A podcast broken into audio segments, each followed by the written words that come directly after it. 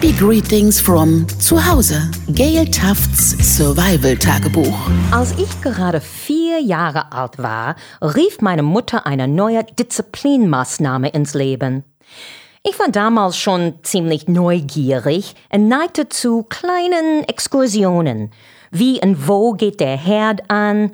Was passiert, wenn die Badewanne überläuft? Wie viele Barbies passen gleichzeitig in unseren Toaster?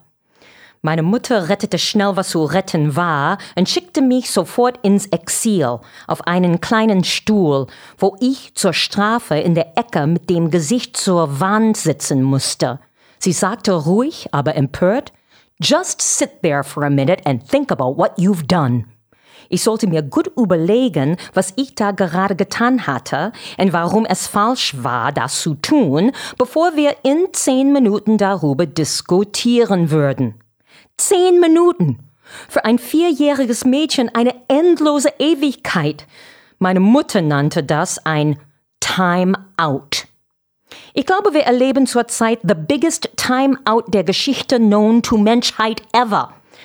Mutter Erde hat lang genug zugesehen, was wir alles mit ihr getan haben, und she is seriously empört.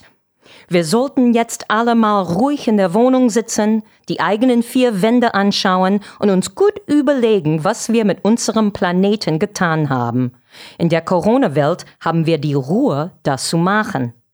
Ohne startende Flugzeuge, rasende Autos, Treibhausgase und Luftverschmutzung kann man inzwischen Vogelgesänge in den Straßen von Manhattan hören und den Himalaya zum ersten Mal seit 30 Jahren von der nordindischen Seite aus sehen.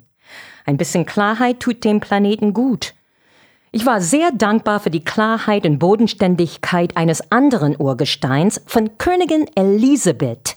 Queen Elizabeth hat aus ihren Selbstquarantäne in Schloss Windsor eine Rede an die Nation gehalten. Es war erst das vierte Mal in über 68 Jahren, dass sie so eine Rede im Fernsehen gehalten hat. Und 24 Millionen Briten haben sie gesehen. Mit ihren 94 Jahren ist sie die coolste und eloquenteste Oma aller Zeiten. Sie sprach von einer Möglichkeit zur Entschleunigung und Reflexion und forderte die Briten zu Selbstdisziplin, Durchhaltevermögen, Mitgefühl und Quiet Good Humor auf. Das klingt nach einem eigenen Very British Time Out.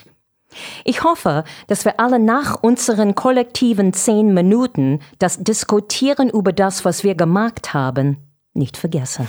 Gail Tufts Survival Tagebuch. Happy Greetings from zu Hause. www.paradiso.de